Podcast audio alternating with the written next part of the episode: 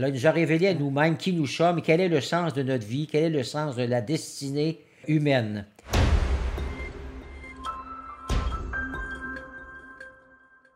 Abbé André Gagné, bonjour. Bonjour. Je m'appelle Guillaume Rodrigue et bienvenue à cette autre émission Onde de choc. Abbé André Gagné, il y a un thème qui était implicitement présent, comme en filigrane, je dirais, dans nos émissions précédentes. C'est le thème, euh, pour citer un auteur célèbre, du génie du christianisme, de son riche et incontournable apport civilisationnel, culturel et moral qui a façonné l'Occident, et en particulier notre nation canadienne et québécoise. On va donc attaquer ce sujet de front à l'émission aujourd'hui et plus largement la question de notre rapport à cet héritage que constitue le christianisme. Euh, par contre, euh, je dirais, pour amorcer la discussion, j'aborderai la question d'abord du point de vue de ses détracteurs. Je m'explique. Certaines personnes aiment aujourd'hui à se présenter comme des libres penseurs. Elles aiment à se dire affranchies de toutes les tendances, des manières de penser et d'agir qui aliènent leurs adhérents selon leur dire, spécialement des enseignements et des pratiques des religions, et tout particulièrement en ce qui concerne la situation québécoise, on l'aura compris, de la religion catholique. Abbé André, vous connaissez sûrement ce phénomène. Oui, puis je pense qu'on dit toujours qu'il convient, pour être dans la, justesse des choses, c'est de ne pas aller dans les extrêmes. Hein? Alors, euh, il faut tenir compte du fait qu'il y a toujours eu des libres penseurs. Puis si on veut dire par libre penseur, être capable de penser librement, ben ça, ça, demeure quelque chose de positif. Euh, il y a toujours eu des libres penseurs au cours de l'histoire. Mais qu'une personne exprime ses pensées par rapport à tel sujet ou à telle idée, c'est pas ça qui est le problème. Ça pourrait être la liberté d'opinion. Mais tout dépend de ce qui sous-tend ce type d'affirmation de soi-disant libre penseur, de l'intention qui est la leur, la manière dont ces personnes s'expriment être pour ou farouchement contre. Alors à ce moment-là, c'est non seulement dire voici moi ce que je pense, comment je vois les choses, mais c'est comme, des fois, il y a comme un appel à, une espèce de désobéissance, une espèce de, de mise de soi en, à côté, en dehors de ce que promeut, par exemple, la société euh, par rapport à, toutes sortes de sujets. Euh, particulièrement pour aujourd'hui, on, va s'attarder davantage à ce qui touche les, religions, la libre pensée d'aucun ou d'aucune par rapport à la religion et le christianisme, disons, en particulier. Justement, comment voyez-vous ce positionnement-là, de cette affirmation de, soi comme libre penseur en ce qui concerne le, rôle que l'Église a joué dans l'histoire du peuple canadien et dans l'élaboration de la culture et de la société québécoise? Euh, ce rôle, par ailleurs, que, que d'aucuns semblent réprouver à grands cris, là, euh, vous voyez sûrement à quoi je fais référence. Comment, comment jugez-vous cette, euh, justement, cette affirmation de, de, libre penseur en ce qui concerne, pour, pour légitimer finalement une, une critique là, toujours, plus, euh, toujours plus véhémente du rôle de l'Église dans notre société? Un type de discours, je dirais, très, très actuel. il y en a toujours eu, mais là, il y a un petit quelque chose là, qui va plus loin que la pensée d'un ou, l'autre, mais à un moment donné, on, ça prend beaucoup d'importance dans, ceux qui sont, euh, euh, qui sont visibles de façon spéciale, ceux qui sont derrière les, micros, derrière les caméras, sur des scènes. Alors, je reçois ce type de discours comme quelque chose euh, de difficile. je suis particulièrement sensible à des propos qui tiennent parfois d'une quasi-fixation sur euh, l'Église catholique. C'est pas juste sur le christianisme, mais c'est souvent en rapport avec l'Église catholique et sur l'influence soi-disant néfaste que celle-ci aurait eue sur le pauvre peuple du Québec. Euh, parfois, c'est dit de cette manière-là. Le pauvre peuple du Québec, en aurait beaucoup souffert tout au long de son histoire, jusqu'à la fameuse Révolution tranquille. Alors, ça me heurte, ce type de discours, parce que je ne suis jamais sûr si ce dont ces personnes accusent l'Église a été vécu par elles-mêmes, est-ce que c'est par expérience qu'on parle? Ou par des propos entendus de personnes proches? Euh, où puissent-elles leurs informations? Un de nos comédiens vedettes récemment affirmait, à l'occasion d'une émission de cuisine, s'il vous plaît, à laquelle il participait, on y faisait des recettes, il affirmait qu'un individu connu de lui se présentait comme un fier libre penseur, Fort heureusement, ajouta le comédien en question, ce libre penseur n'avait pas été, entre guillemets, contaminé par l'Église. Et voilà. Il avait lâché le morceau à son tour. Et les autres participants de l'émission en gloussèrent de plaisir.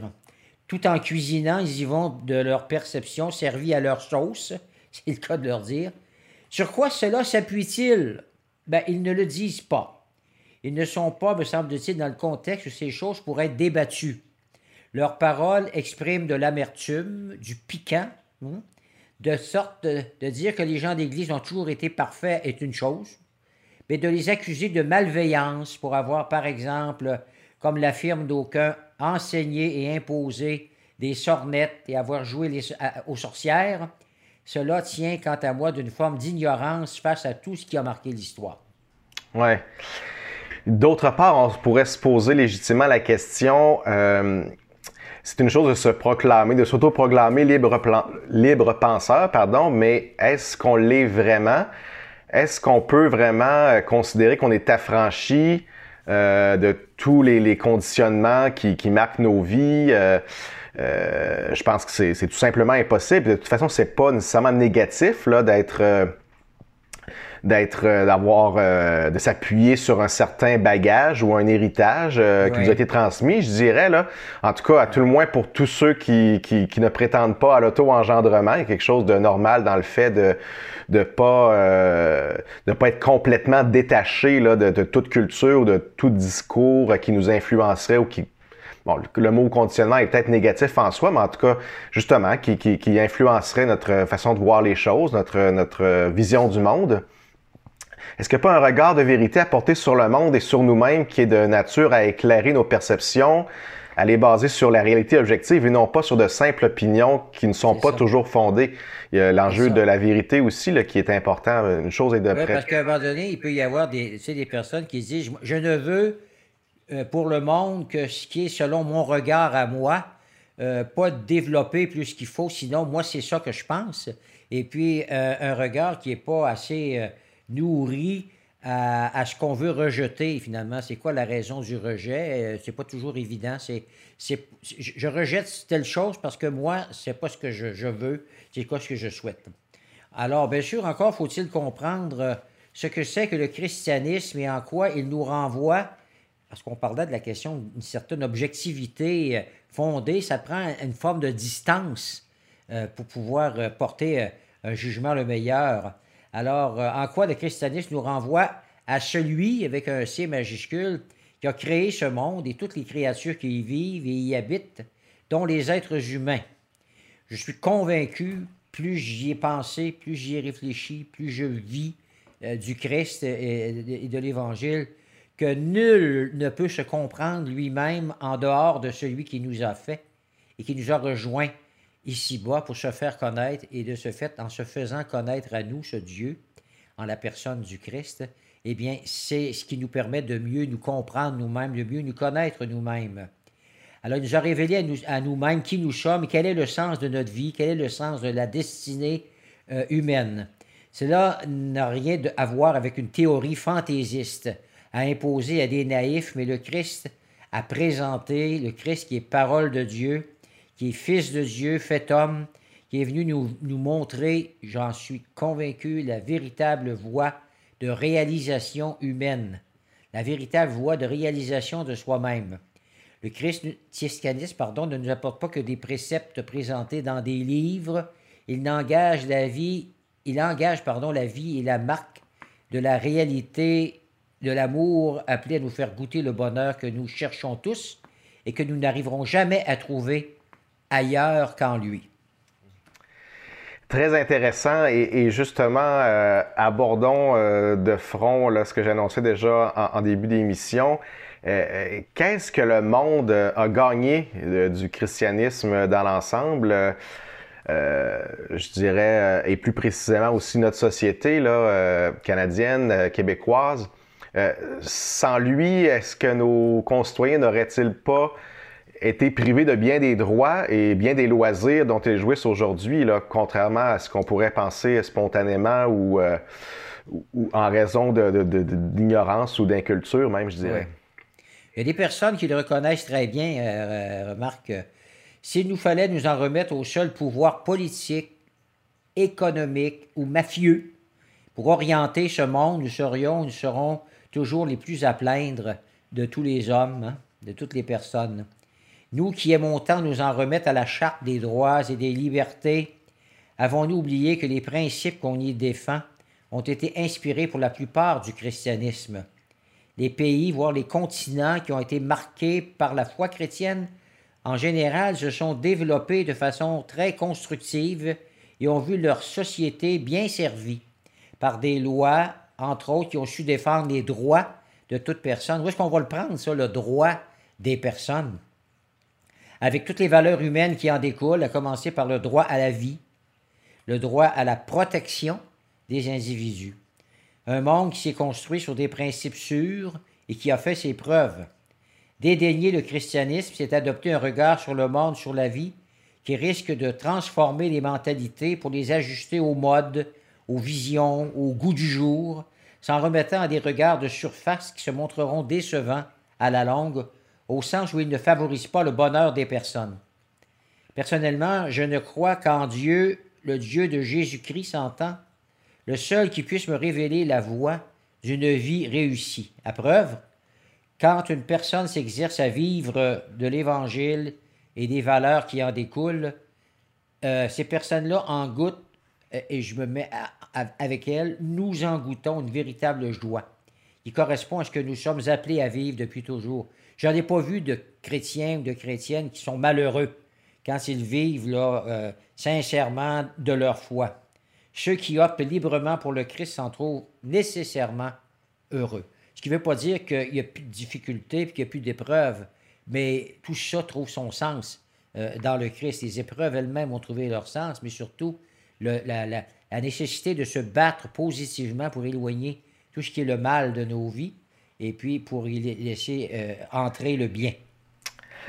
Euh, si, si, on ramène votre, votre analyse justement de, de, de, cette, cet apport vraiment colossal et, et positif là, du, du, christianisme dans notre, du christianisme pardon, notre monde, si on le ramène à la situation euh, qui est la nôtre, québécoise, canadienne, euh, je dirais même pour employer une expression qui est peut-être un peu vieillie, mais canadienne-française, ouais. Qu'est-ce qu'on y verrait de positif dans ce rôle qu'a joué euh, le christianisme et, plus précisément l'Église catholique.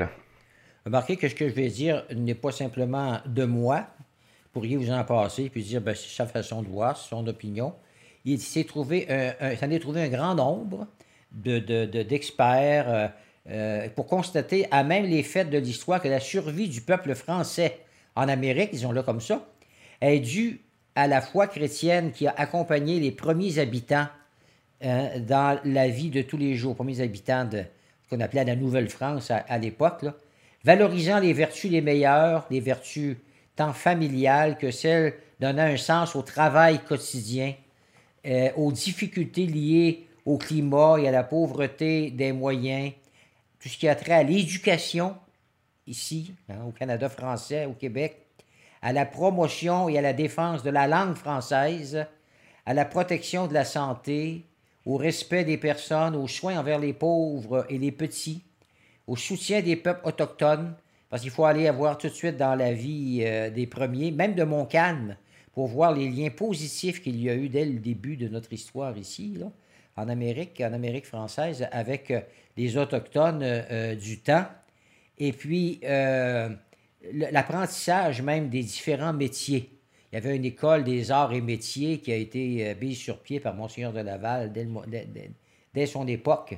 Et que dire du rôle joué par l'Église d'ici dans la création même des syndicats pour le soutien des travailleurs ainsi que de la mise en valeur des caisses populaires. Euh, la première université de langue française en Amérique a été fondée par le Séminaire de Québec en 1654, je crois, ou peut-être 1652, là. Mais c'est très près de ces, cette date-là. Et, euh, donc, par le Séminaire de Québec, euh, euh, cette université qui, après l'avoir dirigée et gérée pendant une centaine d'années, l'a confiée, et ce n'est pas fait arracher, l'université, l'a confiée bien librement à une, administra à une administration laïque. Est-ce là ce qu'on classe dans la grande noirceur, hein, en accusant l'Église d'avoir été euh, celle qui a engendré cette soi-disant grande noirceur où le peuple était encore une fois presque esclave. Quoi qu'on dise, certains et certaines, ce sont des gens d'Église qui ont piloté le passage du système de l'éducation, hein, qui était géré par les gens d'Église, aux mains des gouvernements vers une meilleure démocratisation des pouvoirs en ce domaine. De même pour tout ce qui a concerné le passage des soins hospitaliers, assumés jusque dans la deuxième moitié du 20e siècle par l'Église, par des communautés religieuses, qui s'est prêté de façon très collaborative à la passation des pouvoirs au monde politique et social. Le premier ministre du temps s'en est même étonné positivement, en disant Je pensais jamais que l'Église allait collaborer comme ça. Alors, comme si les gens d'Église étaient des gens intelligents qui voyaient qu'il fallait qu'on passe à une autre, forme de gérance pour, euh, pour l'avenir qui venait avec tout ce que la, science pouvait apporter, etc. Puis qui a collaboré de façon à ce que les hôpitaux euh, soient cédés euh, dans leur direction au gouvernement. Les gens qui veulent croire que ce sont des personnes laïques qui, à elles seules, ont travaillé à ce, mettons entre guillemets, ce qui me crucifie à chaque fois que je l'entends, les laïcs qui ont travaillé à se débarrasser de l'Église au moment de la Révolution tranquille, ben, ces personnes-là devraient retourner dans leur livre d'histoire. Libre penseur, passe encore. Calomniateur, eh bien là, il y a de quoi s'opposer. Ouais. Euh, la question que, que, ça me pose, Abbé André, euh, c'est vraiment magnifique, justement, de, de, de, de restituer ou de peut-être rétablir les faits en, ce, qui a lié, en ce qui a trait à, à, la part ou au rôle de, l'Église dans, dans, la construction, je dirais, l'édification de notre société. Mais euh, si je me fais, mettons, l'avocat du diable, est-ce qu'on pourrait pas dire, euh, mais toutes ces belles réalisations, ces déploiements d'efforts, de, d'humanisme, euh, même d'héroïsme, bon, c'est le fait d'hommes et de femmes qui étaient bon, chrétiens du fait du contexte dans lequel ils évoluaient, de, leur éducation. Bon, c'était vraiment la réalité sociale à ce moment-là. Mais en fin de compte, est-ce que c'est pas le fruit de, de la raison humaine, tout simplement? Est-ce qu'en d'autres temps, on aurait pu penser euh, obtenir les mêmes résultats, mais c'est juste que ça n'aurait pas été fait au nom de l'Église, au nom de la foi? Ce serait quoi le, génie spécifique là, de, du christianisme, de la foi chrétienne dans, dans, toutes ces réalisations que vous nous avez décrites? Qu'est-ce qui. Est-ce que ça a vraiment été le moteur proprement euh, essentiel, je dirais, de cette euh, voilà, de ces, de ces résultats, de ces fruits?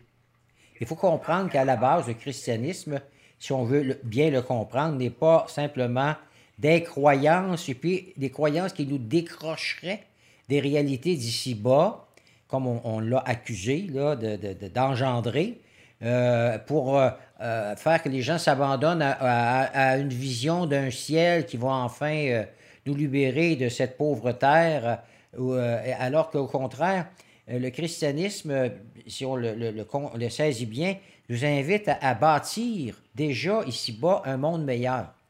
Un monde d'amour qui va se préoccuper des plus pauvres, des plus petits, alors, c'est pas euh, sans lien, puis la dignité du travail en, soi, c'est pas sans lien avec le fait que les chrétiens, normalement, se sont investis.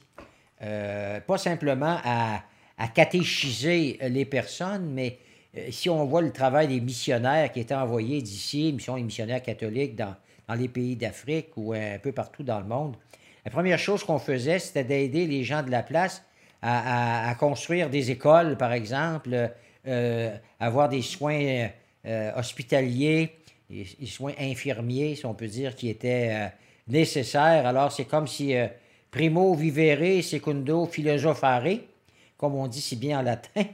Alors, on s'est occupé des vraies choses. On n'a pas commencé par construire nécessairement des églises, par laissant les gens mourir de, de, faim ou peu importe. C'est pas ça qui s'est fait parce que c'est pas ce qui serait dans le sens de l'Évangile. C'est un regard sur l'être humain qui nous vient du Christ qui est le plus bienveillant possible. Pensez à Mère Teresa, par exemple, pour prendre un exemple qui, est proche de nous, euh, qui s'est en allé aux Indes pour euh, aider des personnes euh, abandonnées, malades, à être soignées, puis à la rigueur, à ne pas mourir dans la rue, mais à mourir dignement. Hein, on parle de mourir dans la dignité aujourd'hui, mais c'est ce que, entre autres, ce que la communauté de la mère Teresa a fait, ça a été, entre autres, ça. Aider des gens à, réaliser qu'ils sont précieux, qu'ils sont importants. C'est pas parce qu'ils sont malades qu'on les met de côté. Alors, donc, euh, on dit, bon, est-ce qu'on est n'aurait pas pu faire ce passage, euh, bon, à, l'état de, des soins hospitaliers et de l'éducation? À ce qu'il semble, ça n'aurait pas été possible dans l'histoire, parce qu'avant qu'on ait des gouvernements bien, bien, bien euh, installés, puis tout ça, on était surtout inspiré du modèle, enfin, pour, les premières années, du modèle du roi, finalement, de la cour. Le mot démocratie n'était pas dans l'air non plus, là. Mais en même temps, euh, parce que tu parlais d'intelligence tantôt, mais les chrétiens et les chrétiennes ont toujours été des gens intelligents.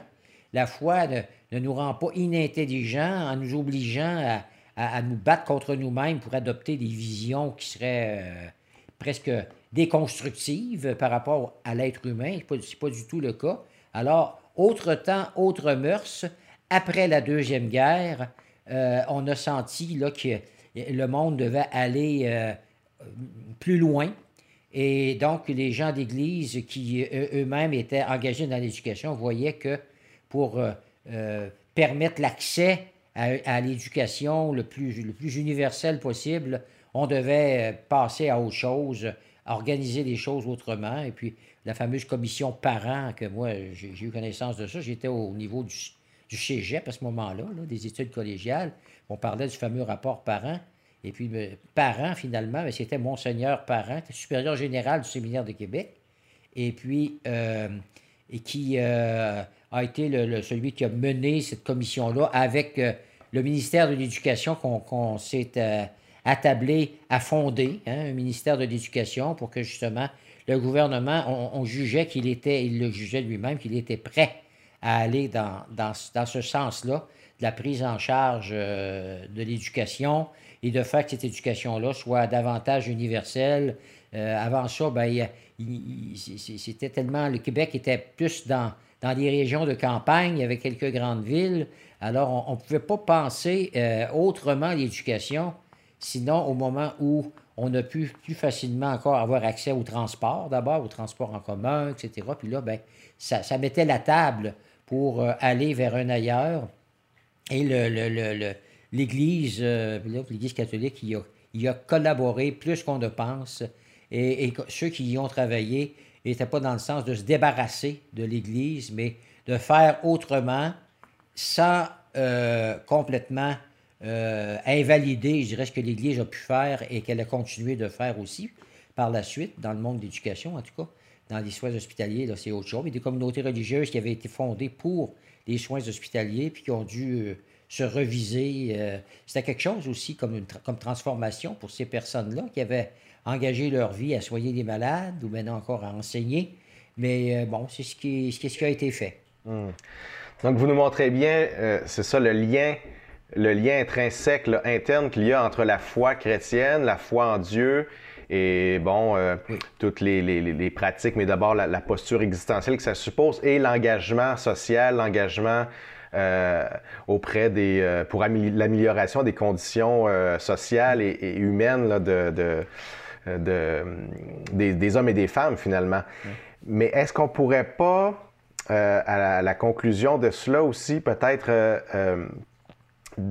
dire ou comment dire, conclure justement que est-ce qu'on n'a pas réduit euh, l'Église ou la foi chrétienne a son rôle euh, social et en se disant, ben finalement, on peut, on peut en conserver les, les, les, fruits, les résultats finalement qu'elle a produits, puis euh, comme continuer sur cette lancée et abandonner le côté justement davantage de, de foi et confessionnel de la chose. Est-ce qu'il n'y a pas un peu cette tendance, cette tendance-là qu'il y a eu dans la notamment aussi via la Révolution tranquille, vous le montriez, c'est pas nécessairement une rupture au sens où l'Église a pas euh, a pas été dépossédée elle-même, euh, bon, par ses, ses prêtres, ses, ses, ses, ministres, a, a, assuré la transition. Mais est-ce qu'il y avait peut-être le fait qu'il n'y a pas eu cette continuité au plan de, de la pratique religieuse ou de, de la foi comme telle, est-ce que c'est pas parce qu'on a considéré finalement l'important c'était le côté, la dimension sociale, Puis le reste, bon, euh, on n'a pas tant besoin finalement. C'est ça. Une fois qu'on a les acquis. effectivement ça. Comme ça, on se disait, bon, maintenant, l'Église, on n'en a plus besoin, peut-être parce qu'on euh, sa, sa visibilité au niveau des grandes œuvres, là, mais n'y était plus.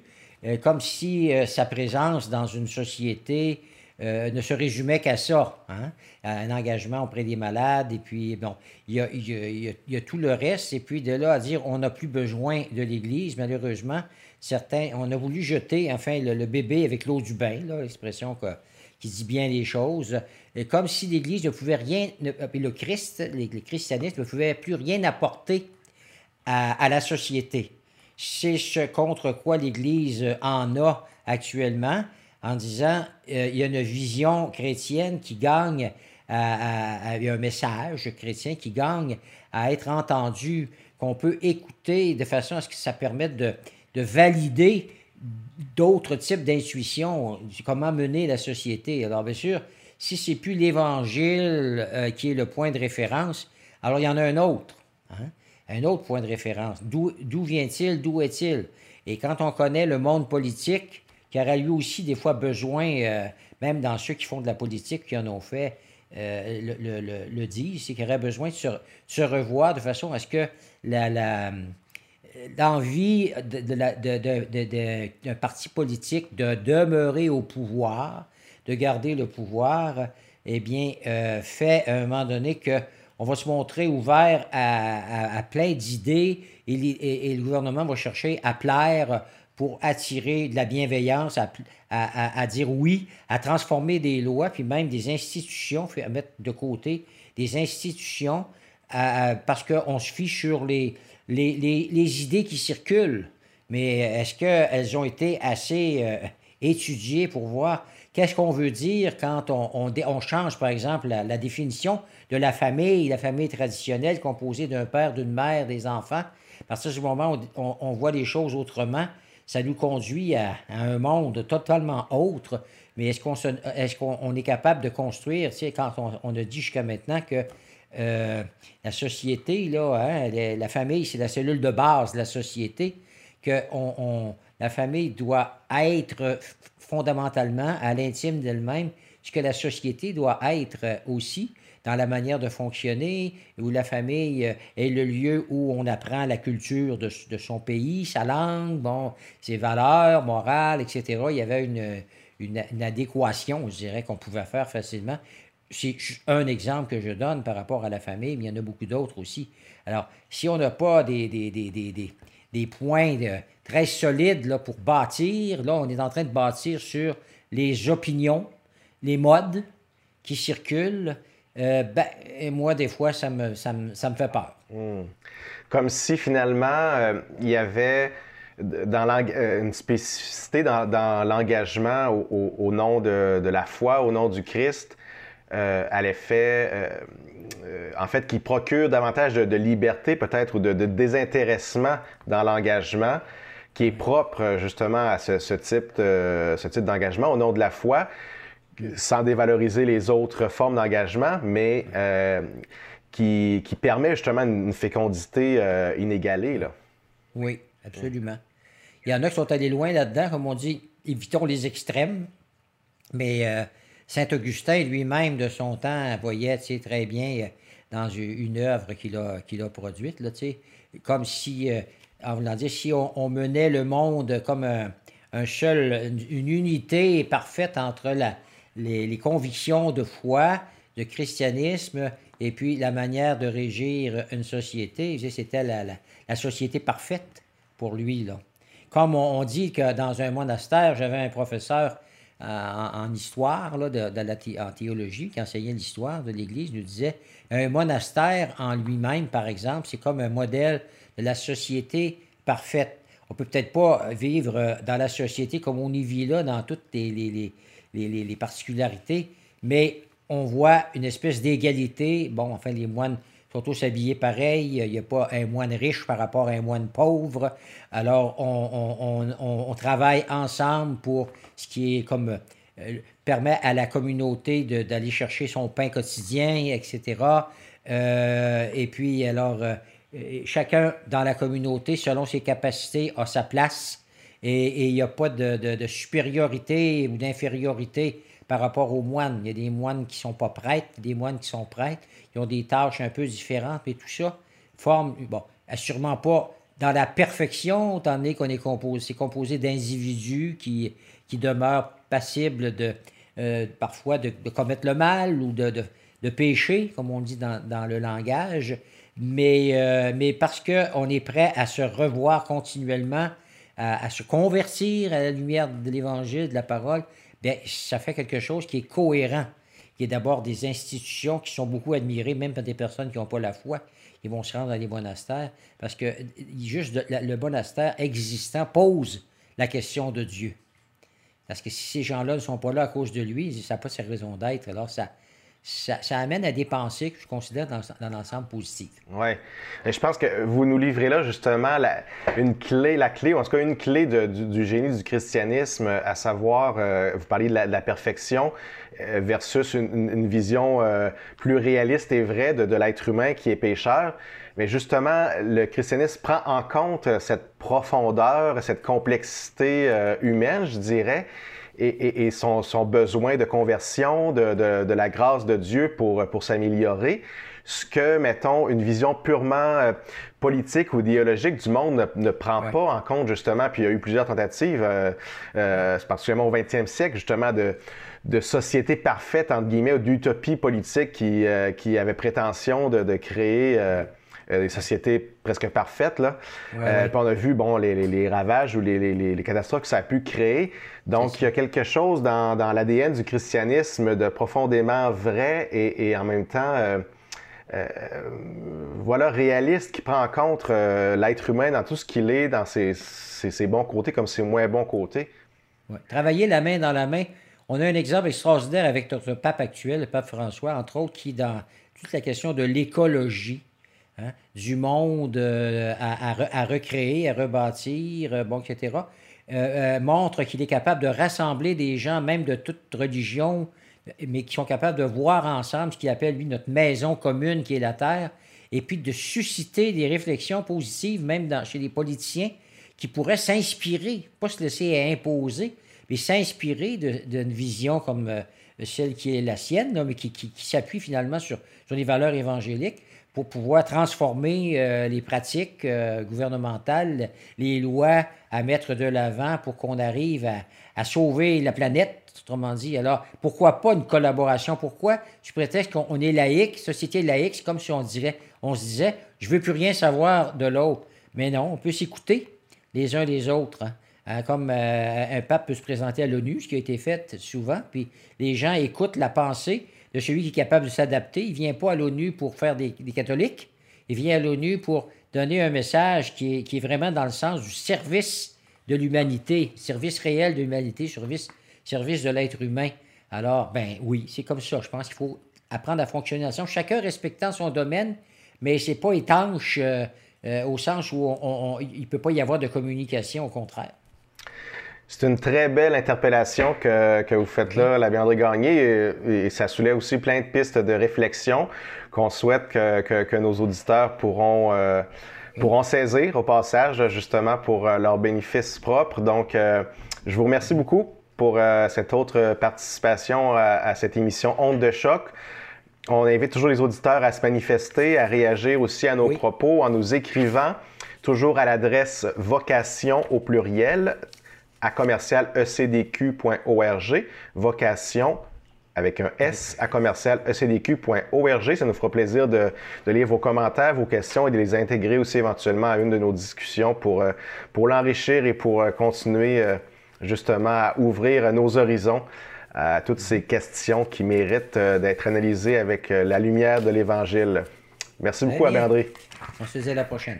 Bye bye.